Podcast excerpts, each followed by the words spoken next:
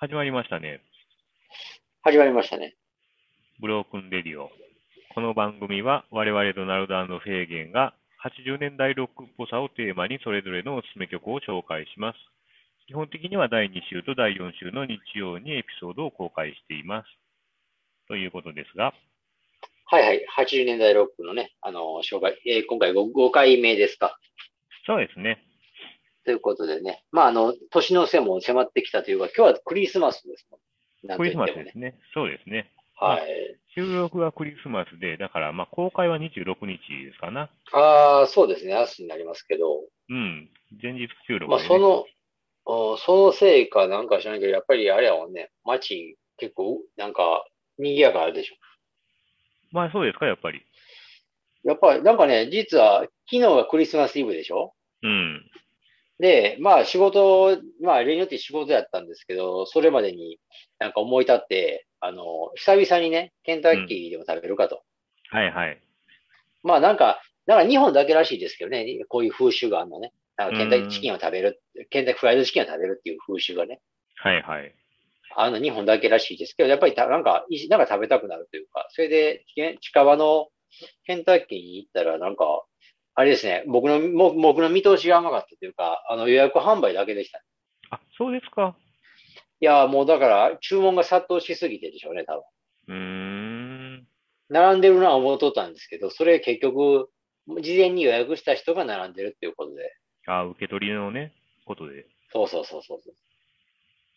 まあ、それはちょっとなかなか、並んでまで買うの厳しいな思って、もう諦めて、ローソンのなんか、チキンかなんか買い買いましたけどね。L チキをね。だからいや、いや、もっともっと嫌、なんかグレードが、あの、あの骨付きのなんか、やっぱりそれっぽいやつ。あきちんとしたやつね。結局だからその、そうそうそうそう、結局だから、クリスマス商戦っていうか、あの、そのチキン、チキンの商戦もすごいわけですよ。うん。まあ、トップ、筆頭はやっぱファミリーマートですかね。なんといっても。まあまあ、うん、確かに。まあ CM してるぐらいやから。はいはい。うん、で、なんかセブンイレブンはちょっと、なんか見守見守るというか、なんかあんまりその乗ってきてない感じしましたけどね。ローソンが、だからその次かな、だから。うん、わざわざそういうなんかチキン、チキンのバリエーション増やして、うん。まあセセールスしてたっていうのはね。なるほどね。いや、なんかいつもね、今時々思うんですけど、その、あれ鶏でしょ、原料もちろん。はいはいはいはい。で、まあ、殺生の話ですけど、むちゃくちゃ食べ、食べる、消費されますよね、はっきり。この、この2日間は。まあね。まあ、異常な数の鶏がやっぱり天に召されていくというかね。うん。それをね、ふと思った時に、やっぱりちょっと、ブラックな笑いがこみ上げてくるというかね。むちゃくちゃ殺してむちゃくちゃ食うとんなと、人間は、みたいな感じで。まあ、それでなくても、ふ普段からその鶏肉って消費は当然多いじゃないですか。うんうん。それでも、まあ普段から多いのに、クリスマスっていう理由だけでなんか24で25なんかそれ、なんかもうほんまに普段食べないような人とかまで足向かせるっていうね。まあね。ということは、そんだけのね、鶏の魂がもう天に召されてるわけですよ。はいはいはい。そんなこと思いながら昨日夜ちょっと夕方真っ暗になった夜ちょっと見上げたりしてね。なんかちょっとね、想像し、なんか想像したら笑い、笑いとなんか込み上げてきましたよね。チキンを食べながらね。いやー、むちゃくちゃ殺してむちゃくちゃ食うとんな、みたいな、ほんまに。なんか笑笑い、笑ってしまうというか。まあだからといって別に菜食主義になるとか、そういうことああ、はないそうそうそうんですよね。そ。そこはやっぱ現金なところなんですけど。現金というのが、まあ、単にまあ肉好きですよね、やっぱり。やっぱ美味しいですからね。なんだかんや言うてね。まあちゃんといただきます言うてますから、食べる前にね。まあまあまあ、それはまあ感謝して食べてますけど。まあそんまあ、そんなと。ことでね、なんかクリスマスらしい話もその辺にして、ちょっとじゃあ、クリスマスらしい話もなかなんかなかったけ？ど。はいうんまあじゃあ早速、ドナルドの方から紹介していきたいと思います。はいはい。はい。えーと、今回ドナルドが紹介する、まあ、80年代ロックですね。は、えーテレビジョンパーソナリティーズの Look Back in Anger という曲です。で、まあ、この曲は1981年ですね、えーにリリースされた彼らのファーストアルバムなんですけど、まあ、And Don't the Kids Just Love It という作品の最終トラックとして、まあ、収録されてます。はいはい。でまあ、あの、ちょっと今日レコード持ってきましたけどね。まあ、あの、ああ、それ、それで、ジャケット、あ僕も見てます、見てます。はい。まあ、ツイギーが使われているということでね、これ、ジャケット、写真ね。あ、そうあ、そうなんや。そうなんですね、ツイギーやねこれ。うん。でもそれって、えっ、と、若い時ということですか？そうでしょうね。これなんか60年代ぐらいのテレビシリーズかなんかの、あれみたいですね。キャラクターというか。ああ、そう。おおじさんも俳優でね、その、なんかアベンジャーズっていう、あの、まあああ、なんかあの、ヒーロー系みたいですね。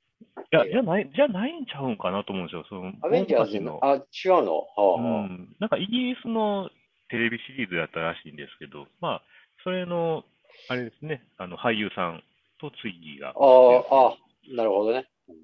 まあ、そんな困難もありまして、まあ、この中心人物、まあ、ダント・レイシーという人なんですけど、結構その60年代のポップカルチャーとか、まあ、特に映画とかがお好きということで、まあ、それもあって、こういう、あの、アートワークになってるのかなとは思うんですけども、ああ、うんなるほど。まあ、そういう趣味が、まあ、結構曲名とか歌詞とか、そのあたりにも、まあ、反映されているらしいんですけどね。で、まあ、そのダント・レイシーってもともとは、だからまあ映画とか、ポップカルチャーとかですかね、60年代とかのものが好きで、ななんかそもそもはそんなに音楽はそこまで興味なかったらしいんですけども、あああ、そうでですか。うん。ただまあ、セックスピストルズとか、ジョナサン・リッチマン聞いて、まあ、ちょっとバンドやろうかという気持ちになったらしくてあ、あ、はあ、はあ、はで、まあ、お友達、あの、エド・ボールっていう人がいるんですけど、まあ、そのお友達とかと、このテレビジョンパーソナリティーズを結成するということになりました。あ。な。ので、まあ、まあ、ピストルズに影響を受けているということで、まあ、まさにポストパンクっていう時代のバンドになるのかなと思うんですけども。そうですね。うん、確かに。で、まあ、この辺って、まあ、フェーゲンさん的にはあんま好きじゃないジャンルなんですけど、あの、聞いてもらえればわかりますけど、このテレビジョンパーソナリティーズは、まあ、その後のインディーポップの世界では、まあ、ちょっとアイコン的な、まあ、というかね、まあ、そんな感じになってまして、あの、ジーザスメリー・チェインとか、いろんなアーティストに影響を与えていると。まあ、あの、あとパステルズとかね、ビートハプニングとか、ああ、そうですか。ペーブメント、MGMT など、まあ、そういうアーティストがまあ影響を受けましたよというふうに名前を挙げているそうです。で、まあ、あとおまけで言いますと、そのエドボールとか、あの、まあ、他のメンバーもなんですけれども、何人かは、はいはいあの、後にクリエーションっていうあのレーベルですね、オアシスとかを出すことになるレーベルと、まあ、関わりをある、まあ、は働いてたんですかね、単純に。まあ、そういうふうな感じで、ああ、そういうことなんですね。まあまあ、本。当に、まあ、インディー好きには、まあ、な、まあまあ、定番、定番なんですかね。まあ、そういうアーティストかなと思うんですけど。で、曲的にはね、やっぱり、まあ、さっきも言った通り、フェーゲンさんあんま好きじゃないやつですね。あの、で、まあ、ちょっとす、ちょっと隙間が多いというかね、あの、スカ、スカスカの感じの、なんか、薄っぺらいっていう感じのね、あの、ロックが、がロックというかな。うん音はまあ、厚みないし、ボーカルもまあ、そんなね、やる気があるボーカルじゃないという、ああ、そうですね。まあ、前回のあの、あれ、ソフトボーイズとか、まあ、あの、はいはいはい。ダイノソージュニアとか、まあ、あの系譜に並べても別に普通に、その並びで同じような感じはするんですけどね。うーん。まあでもあれかな。僕はダイナソージュニアよりは楽しめましたけどね。あ、そうですか。うん、なんかこっちの方がやっぱ良かったな。うん、パンク、パンクの、年代的にはパンクじゃないのかもしれませんけど、うんうん。でもどうかな？でもね、実はね、これ聞いたとき、ポップはポップなんですけど、うん。あの、MC5 っていうでしょ、グループ。はいはいはい。あれっぽいなってちょっと思ったりしたんですよね。あ、そうですか。うん、なんかね、あのーちょっと MC5 の話もさせてもらうと、MC5 ってのはね、ガレージロックっていうんですか？の元祖みたいな感じで、まあ60年代末ぐらいから活躍されてますから、はいはい。古いといえば古いんですけど、やっぱりそういう荒荒荒削りななんかサウンドの、に、まあサイケデリックも混ぜてみたいな感じで。はいはいはい。まあ、それで、キックアウト・オブ・ザ・ジャムズっていう LP が1枚目ですから、これがいきなりもうライブ録音でって感じで、うん。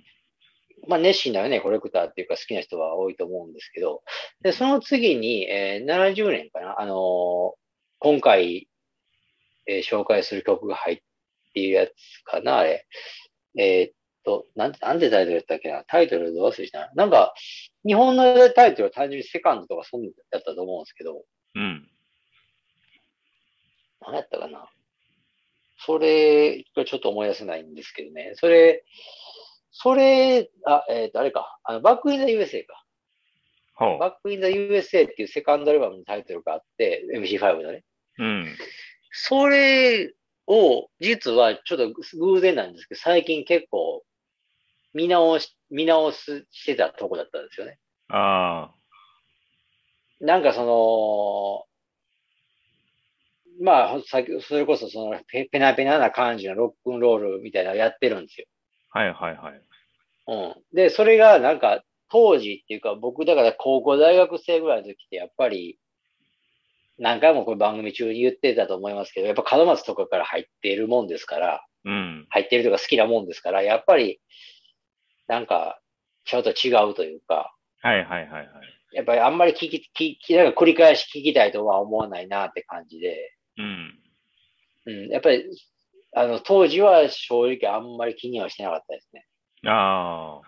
もう MC5 言ったらキックアウトオブザジャムズだけあれば、1枚あれば、それでいいと思っとったんですけど、うん。ふとなんか、ここ1ヶ月ぐらいの間に、ああ、セカンド、まあ、バックインザ USA ですけど、これ、やっぱりええんかなとかも、もう一回聞きたいなと思ってた矢先でね、そういう話が出て、うん。で、今回ドラルドさんがね、その、まあ、音的にはそれと近いものを偶然ですけど、紹介してくれたということで、はいはいはいはい。うん、このテレビジョンパーソナリティとか、うん。これは、えっと、何枚かアルバム出してるんですかね。結構出してますね。うん。はまあまあ出してます。ちょっと何枚かあれやけど。あ、ああ、はいはい。まあ、あれかな、でも、90年代にも出してた、出してたんですよね。あそそう。だからまあ、それもあって、そのタイミングで僕は知ったのかもしれないですね。まあやっぱりメディアも時じゃないですか。テレビジョンパーソナリティで新しいの出ますよとかっていうので。う。はいはいはいはい。だまあまあ、何枚も出してますけど、やっぱりジャン、あのーちょっとジャンルは、音は変わってますね。徐々に。なるほど。このファーストはちょっと再起もじょ若干入った感じはあると思うので、その辺がまあ、ちょっと気に入ってもらえたのかもしれないですね。そうですね。なんか聞いててそんなに、あのー前のソフトボーイズほど 苦手なも、苦手なことはなかったですね。あ、そうですか。もう全然、あれかな、ジョナサン・リッチマンとかもこんな感じなんですかね？そう、ちょっと違うか。んまあ、うーん、違うけど、まあ、やっぱ通じるとこはありますよね。ああ、な、今やそういう、ジョナサン・リッチマンなんかもレコード上がってるもんね。高い、高くなってますもんね。あ、そうですか。結構ね、大変高くなってますよ。やっぱりね、ちょっと古めのレコードになるともう自然と高くなりますね。まあね、そうそう、自然と高くなり、なるし、やっぱりおも有名なジャケットアートというか、うん。有名有有名なね、あのバンドやったらなおさらですよね。そういう。うん。え結構レコード、今入手こんなになってますけど、まあね。ドラドラムさんもでもやるでしょ？い結構前に、以前に買ったんですか、それは？そうですね。いつ買ったか忘れましたけど、ただこれはね、実はあのオリジナルじゃなくて90な、90年ぐらいの再発版ですね、これは。あ、そう。ファイヤーレコードからの再発版になっております。はいあー、なるほど。でオリジナルはだいぶ高いと思いますよ、これは。あー、そそんな気がするね。やっぱり僕もなんか、レア版のあれで見たことがある気がするな。うーん。なるほど。はい。これ、まあこれでも、その、え、なんかこの、えーテレビジョンパーソナリティーズのこの曲を押した理由っていうのは何、何やったんですか、結局は。まあ、難しいですね。選びにくいんですけど、他も、このアルバムもね、すごいいい曲いっぱい入ってるんですけども、まあ、はいはいはい。一番キャッチー、まあ、かっこいいのかなって、ちょっとパンクっぽさもあるでしょ、これは。ああ、ありますね、あります、あります。うん。で、他の曲はもっとポップだったりとかもあるんですけど、まああ、あ、まあそうですね。まあこれでいいかと。なるほどね。うん。まあまあかっこいいなっていう感じですね、一番。おーまあ、き、え、だからドラムさんがバンドしてた時期とかに結構重なるもんですか？そうですね。そうですね。うん。まあインディーポップ聴いてたんで、なるほど、わかりました。はい。うん。まか？あ、いやいや、まあ、確かに良かったですね。だから、やっぱりあれかな、ジャケットも結構いいじゃないですか。そうですね。そうそうそうジャケットも、まあ、ツイーとかまでさすがに知らなかったですけど。うんうんうん。なるほど。他の曲とかも、他の曲もそんな感じなんですかね？いや、割とね、まあまあ、あの、まあ、サウン音的にはまあ、こんな感じなんですけど、まあ、バリエーションはいろいろ、あれですよ。まあ、あんまりパンクっぽい曲は、他は、そこまではないですね。ああ、あ、そう。うーそのあたりがちょっとあれかな、気気になるといえば気になるところですけどね。まあ、また機会があったら、ちょっと聞いてみてください。そうですね、わかりました。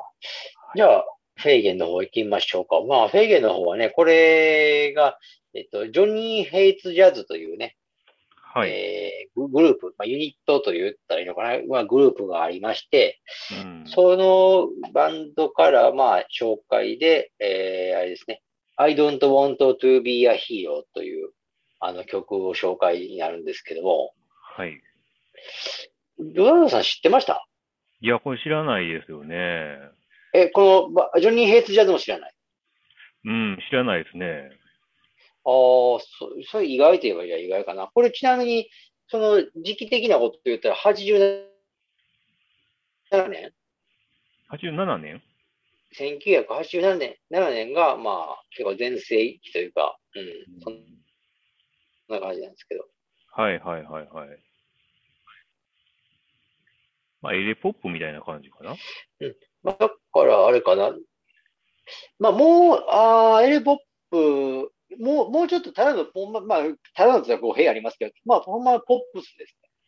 ロックかって言われ、ロックかって言われたらそうでもないというか、一応今回80年代ロックの縛りですけど、まあ、あえてこれをもう選んだねと。まあね、いや、で、でもあれじゃないですか、その曲調というか、あのーなんて言ったらいいのかな。まあ、年代のせいもあるかもしれませんけど、うん。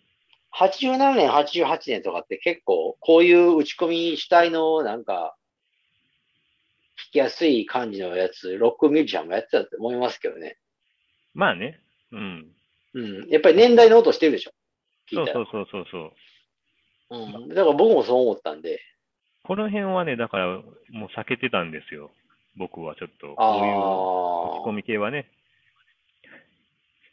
まあ、実際、あそう。これ洋楽、洋楽だからといって聞くようなこともなく。うん。あ、っていうか今回のセレクトからね。ああ、はいはいはいはい。あ、あそういうことか。あそうそうなるほどね。まあでも当時もね、あんまり聞いてなかった。ニューオーダーとかもそんなにあ昔はあんまりハマらあ。なかったですけどね。はいはいはいはい。うん。まあこれね、ちょっとちなみにバンドの変遷というか、まあ、どんなもんかっていうことなんですけど、うん。まずこれあれなんですよね。バンド名が変わってるというか、はいはい。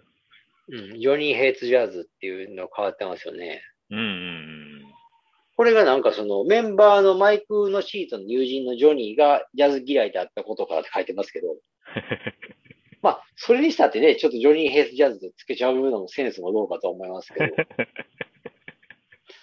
まあ、あとあれかな。あの、ちょっとねってこの間と言ったらあれですけど、そのキーボードを担当しているカルビン・ヘイズの父親は RAK レコードのオーナーで、まあ、スージー・イクワトリアやアリマルズのプロデューサーとして有名なミッキー・モストということで、ミッキー・モストって知ってます？いいや、わからないですね。結構だから60年代のブリティッシュロックとかを聞いてたら耳にするであろう名前ですね。へだからまあビッグっていうか、当時としてはビッグというか有名なアーティストですね、間違いなく。うーん。うんまあ大成はちょっとしなかったと思いますけど、なるほどね。うん、これがね、それで、まあそれで86年にデビューして、うん一応その、えー、あれか、遺跡とかもして、後に87年うん。にリリースしたシャッタードドリームスが全英5位、全米2位のヒットを記録したと。で、その次のシングルがこの I don't want to be a hero なんですよね。これ現代がちょっとユニークというか、あの、なんか反対の反って書いて、うんでヒーローせ宣言って書いてあるんですよ。あ、そうなんですか。わかります？なんかその、はいはい。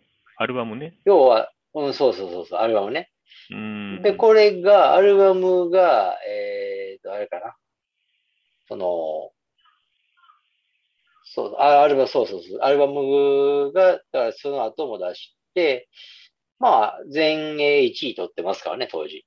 うーん。だからやっぱりロック、まあ、ロック、ロックベースというか、ロックもベースになってるんですけど、やっぱりも、まあ、言うたら、当時の特にイギリスの方にとってはポピュラーな存在だったんでしょうね。うーん。うん。だから、ポップス、だから、だじゃあ、で逆に、だからといって、ポップス、ポップスかっていうと、ポップスっていう言葉が非常に軽いから、はいはいはい。なんかあんまりこれも使いたくはないんですけど、ふんまあ、ウィキペディアの方にはね、ジャンル、ポップロックって書いてますけどね。やっぱりなんかロック、ロック、ロックっていうだけでなんかバシッとあの断定できないところがあるんでしょうな。なんか うーん。でね、これ、が、それでその、反、アンえー I don't want to be a hero っていうのは、放題がアンチヒーロー宣言。ああ、はいはい。うん。だから、あのね、ヒーローはいらんと。うん。まあそういう意味だと思いますけど、これがね、面白いのが、この曲が当時、あの、アイドル歌手だった長山陽子さんが歌ってると。カバーしてるんですね。そうそう、カバーしてるんですよね、これがね。うん。うん長山陽子といったら、あの、演歌で有名なんですよね。はいはいはいはい。僕ら、僕はちょっとそこその辺のことをリアルタイムでは当然知らなかったんですけど。この当時は多分まだアイドル時代ちゃいますかね。あそう、アイドル時代ですね。うんあ、そうか、そう。か。あ、そうそうそう。で、アイドル時代で、後に演歌一本になるというかね。そうですね。はい。で、まあ、順風満帆なね、スタート切ってるじゃないですか。ところが、これの後に、一応その、ボーカルのクラーク・ダッチェラーが脱退したと。うんこ。のクラーク・ダッチェラーっていうのは結構もうこのグループの核やった人なんで、ああ。まあ言うたらあれですよ、ジャムで言ったらポール・ベラ。いやーもう抜けちゃうというね。ポールそうそう、ウェラー結構もう顔、顔役ですよ。顔、看板ですよ。はいはいはいはい。で、実際この人が曲も書いてたし、みたいな、いいいい曲は書いてたし、みたいな感じでね。うーん。抜けちゃってしまうということで、で、ちょっとそこからね、ちょっとあれ、ええと思ったのは、あの、その後の、まあ、二代目ボーカリストが、あの、キュアのベーシストなんですって。フィル、フィル・ソーナリー。フィル・ソーナリー。知ってます？知らんっすね。ああ、まあ、キュアはね、ちょっと名前ぐらいは聞いたことありますかね。まあ、僕はあんまり好きじゃないけど。ロバート・スミスとかがね、入ったらまあ、すごいことになりますけどね。ベースの人がまあボーカルとして入る。そうですね、ベーシスト、ベーシスト、よくそうそう、よくよく考えたら、これ、この文章読んだらね、ベーシストに歌わせているわけやからね。そうそうそうそう。なんかその辺でちょっとおい、なんか、あの、惜しいっていうか、引きも弱いですよ。で、そのフィル・ソナー、ソーナリーをボーカリストに迎え活動を続けたものの、まあ、セカンドアルバムのトール・ストーリーズのリリース直前に、まあ、カルビン・ヘイズ、これまあメンバーですね、が交通事故で大怪我を負って、1年以上も音楽活動できない時代になって、まあ、最終的にバンドは解散、まあ、しまあ、実質自然消滅といいますか、うんうんうん。まあ、解散してしまうっていう、ちょっと不幸な流れになってしまったんですね。なるほどね。はい。まあ、でもね、意外と僕、個人的なこと言ったら、その、二代目ボーカリストのこのフィル・ソーナリーの時期のも結構好きなんですよね。あ、そうなんですか。うん。で、ただしね、これね、あの、はっきり言ってもう、このジョニー・ヘイツ・ジャズって、その、一発屋俗に言う？うんうん。うん。あの、なんかそれで思われてる節があるって、このセカンドアルバムに関しては、情報も少ないし、まあ売れてなかったんじゃないかなって気はしますね。あんまりあんまりにも注目されない。もうジョニー・ヘイズ・ジャズといったら圧倒的にそのクラーク・ダッチェラーが、まあ、イニシアチブと取った最初の時期がめちゃくちゃいいんで、なるほどね。まあそういうことなんですけど、で、このグループ自体は、あのーまだ活動してるというか、ちょっと休止期間を経て、まあ、リニュリリ再結成というか、うん、へえ。うん、2007年に再結成してツアーしてますね。ああ。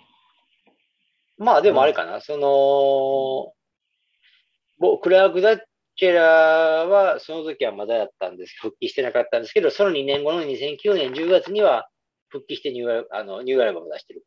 へ。出してるということで、2013年に結局出してるのかな。うーん。で、これね、ウィキペディアには載ってないんですけど、この2013年のサードアルバム、これの後のフォースアルバムっていうのがもう実は今出てるんですよ。へえ。これがね、あのーまあ、今回僕ちょっと紹介するに至った、ジョニー・ヘッズ・ジャズを押すきっかけになった一つとも言えるんですけど、うん。それがね、アルバムが非常にね、出来がいいんですよね。あ、そうなんですか。いやー、これがね、びっくりで、Spotify とかにも当然入ってるんで、へえ。まあ聞いてもらってもいいと思うんですけどね、かなりね、ちょっと本当にびっくりの、あのー出来というか、実はその、さっきも触れましたけど、うんこの3枚目、リまあ、再結成して3枚目、2013年のマグネティズドっていうかな。マグネティズドっていうものがちょっと、これのこの時も、ちょっと聞いてみたんですけど、うん。かじって。で、あんまりっていうか全然良くなかったんですよ。はいはいはい。ところがその4枚目のアルバム、うん。これがその、まあ、まあ全曲が大当たりとは言わないですけど、はいはい。かなり8割ぐらいのもう打打率で、へえ。ちょっとびっくりしたなと思って、なんか、あの、本当にどうなってるんや、みたいな感じで、聞いて、聞い結構、だから、いい時、し結構、いい時だから結構、Spotify で聞いてたんですよね。うーん。ワイドアなんてタイトルやったかな。あ、そうそうそうそう、ワイドアウェイクですね。はい。まあ、曲調的には、やっぱエデポップみたいな。ああ、そうですね。まあ、あの、打ち込み、相変わらず主体で、うん。エレポップ、まあ、そうやね、エレポップ、やっぱりそうだね、エレポップになるかな。うーん。うん、そうやね。まさにこれがね、本当にびっくりで、もう僕フィジカルっていうか、ちゃんとソソフト買おうかなと思ってるぐらいで。ああ、CD こうたると。うん、買って置いてても全然いいよなっていう感じで。へえ。うん、これがそうそう、あの、日本、え発売、ワイドアウェイクね。うん。まあ、この時にはもうなんかメンバー2人になって、あの、まあ、コンビみたいになってますけど、うん、これがね、かなりいいっていうかね、まあ、ちょっとよかったら聞いてみてほしいとこなんですけどね、特にこの1曲目のスピリット・オブ・ラブとか、あれかな。なんかね、あれなんですよ。あの、ちょっと日本の感じ、日本の AOR っぽいとこも、とこもありみたいな感じで。あ、そうなんですか。ちょっとね、実はね、あの、シングライブトーキングっぽいなと思ったりね、個人的には。なるほどね。うん、結構ね、あの、面白く聞けたんですよね。まあこういうのでもええやんと思いながら、結構、うん、なんかね、結構聞いて、まあ聞いて、聞いてたっていうかね。まあそれで、まあ議論は何が言いたいかというと結構今でも結構、まあ華麗なる復活というかして、あの、多分ね、これ、本当に87年頃、87年、88年って結構ほんま一発屋でも、結構当たってる方だと思ってて、結構当時の、だからまあ、かたられなんか勝手な想像ですけど、イギリス人の人だったら、ああ、懐かしいみたいなね。ああこれこれみたいな感じだと思うんですよね。あ、なるほどな。夏メロ日本なの、日本、日本のアーティストに例えたらどうなるのかな？何やんのかな？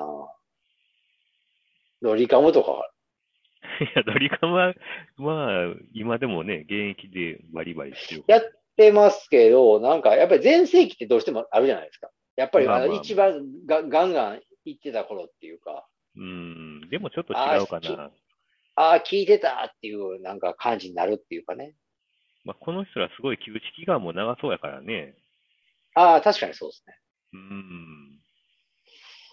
まあ、日本でちょっとうまく例えようがないんですけど、まあ、あれかな。で、もう一個、この I want と半額のヒーローってちょっと、まあ、めんどくさいから、放題で言っちゃいますけど、うん。これを聞いたときにっていうか、なんか引っかかりませんでした？っかかるというか、その、あれっていうか、いや、特には、あれですね。僕はね、もうこれ、これ聞いたのって、大学の時ぐらいで初めて聞いたのって、うん。か結構前なんですけど、これね、当時のバイト先の同僚から、まあ、し要は音楽が好きやっていう話から、よくある話で、はいはい。CD の貸し借りみたいなの多少するじゃないですか。うん。で、当時ね、あのー懐かしいと思うんですけど、あの、オムニバスが流行ってて、はいはいはいはい。あの、Now とかあったでしょ？ありましたね。?Now っていうので、なんか書いて、ででっかくなんか Now って書いてあるやつね。はいはいはいはい。それをなんか当時の同僚、バイト先の同僚が聞いてて、それをなんとなく借りた時に、これが一番良かったんですよね。おー。で、Now って本当にまさにあの当時の、当時のっていうか、そのヒなんか、おすすめヒットみたいなやつばっかりコンパイルしてるから、はいはい。他の、他のアーティストとか正直あんまり好きに好きになられなかったんですけど、このジョニー・ヘイツ・ジャズだけはびっくりしたっていうか、うん。良かったんですけど、うん。まあどう考えてもこれ、ね、門松じゃん、みたいなね。あ、そうですか。なんかイントロからっていうかね、うん、なんかもうこの感じというか、なんか、あの、まあ、まあ音の音色っていうか、うん。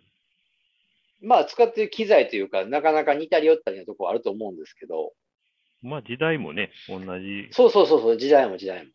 うん。で、あのーこっからなんですけど、門松っぽいなって思うのは当然思った上で、さらに突っ込んで、あの、門松のもう一度ゼンっていう曲があるんですよ。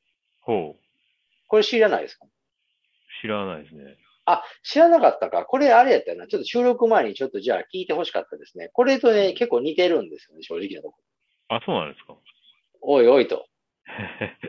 また門松さんね、まあこれちょっと拝借したんじゃないのかと。それはシングル曲？うえっ、と、じゃあそうそう、当時シングル曲ですね。ーん。なるほど。だから、あのー時代的なことを言ったら、あれじゃないかな。これ、ディスコグラフィーっていうか、シングルのディスコグラフィーもちょっとウィキペディア見てますけど、うん。この反逆のヒーロー。ああ、これでもあれか。いつ出たのかなって書いてないな。はじあ、でも87年か。はいはい。87年でしょ。で、そのもう一度ゼンっていう、あの、門松の方がね、うん。翌年なんですよ。88年なの。ああ、やって。あ あっていうかね。まあやってもうたというかね。うんこれはちょっとあの、アイディアいただいてるんじゃないかなと、パッションをいただいてるんじゃないかなと思ったりしてね。ちょっとまあ、それもじゃあ、聞き物ですね。そうそうそう、そのあたりも含めてちょっと紹介できるならするかもしれませんけど、うんうんうん。まあまあまあ、でもどっちもいい曲なん、はっきり言っていい曲なん。どっちどっちもいいよいい曲ですから、別に僕は不平不満何もないんですけど、でもやっぱり当時の大学の頃の僕にとっては、やっぱり門松に似てるっていうのはかなり強い引きになるんでね。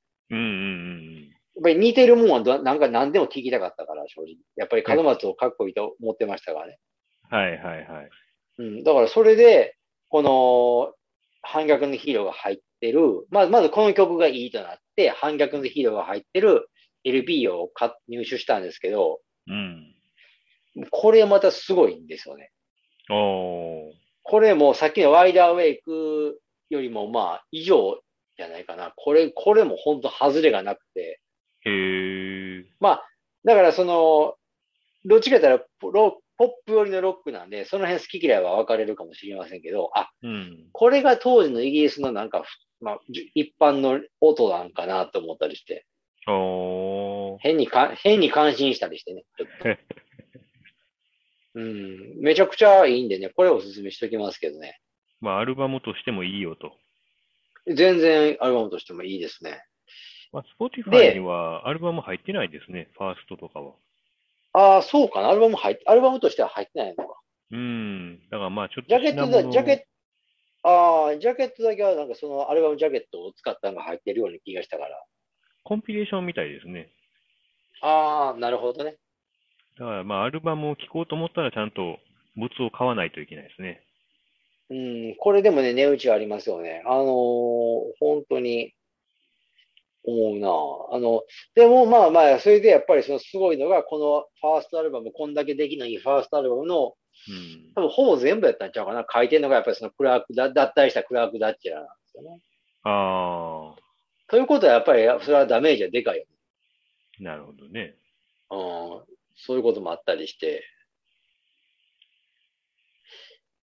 うん、それは思う思いますね、本当に。うーん。ちょっとまあこれは要チェックですね、でも。そうですね。ちょっと思いますね。で、で、またあの、くきくしくもというか、今年になってそのワイダーウェイクっていうのを出してくれて、うん。それがね、なんか開久々の、なんか改作っていうか、あの、健在ぶりをアピールっていうか、うんうん。大概ね、大概再結成とかリユニオンはうん。ダメな方に行くと思うんですけどね。はいはいはい。なんか、その作曲能力に衰えがないというか感じさせましたね。あ、そうですか。うんめちゃくちゃ感心してしまってね、僕結構。これ何か、まあ何ヶ月か実は前なんですけど、最近じゃないんですけど。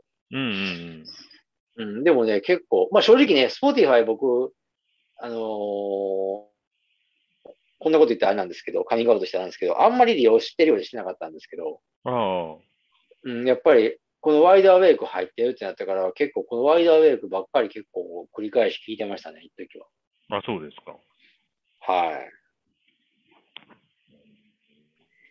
まあ、そのあたり含めて、ちょっとあのーいまあ、あんまりそのロック、と尖った音ばっかりじゃなく、まあ、精神的に尖ってる、ね、ロックスピリットはないかもしれませんけど、結構良質な音楽を聴きたかったら、特に洋楽で聴きたいっていう人はおすすめですよなるほどね。ね。